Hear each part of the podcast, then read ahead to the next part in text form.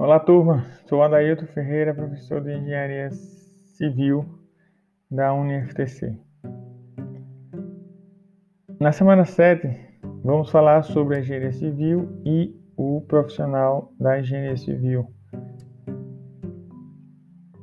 Portanto, a engenharia civil ela é considerada como a mais antiga especialidade, onde seus efeitos datam antes mesmo das, da construção das pirâmides do Egito. Muitas das aptidões dos engenheiros civis, como por exemplo a contratação de a construção de muros, é, construção de pontes e estradas, são extremamente úteis em tempo de guerra. Então, houve aí uma separação né, do termo engenharia civil com o termo de engenharia militar. O engenheiro britânico John Smithson criou o termo engenheiro civil por volta dos anos de 1750 onde os engenheiros civis são responsáveis pela construção de projetos de larga escala, como rodovias, edifícios, aeroportos, represas, pontes, portos, sistemas de abastecimento de água sistemas de abastecimento de esgoto, tá? Já os militares, eles faziam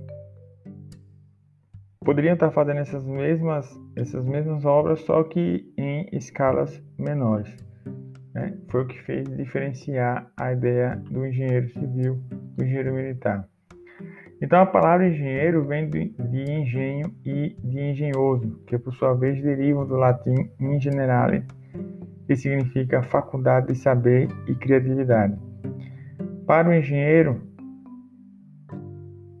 palavra engenheiro ela vai datar cerca de 200 depois de Cristo, quando o autor cristão Tertuliano descreveu um ataque romano a Cartago, em que foi empregado um ariete, por ele descrito como engenho, uma invenção engenhosa. Mais tarde, por volta de 1200 depois de Cristo, a pessoa responsável pelo desenvolvimento de inovadores engenhos de guerra né, era conhecido como ingeniator. E nos anos de 1500, à medida que o significado de engenhos era ampliado, o engenheiro era a pessoa que construía engenhos.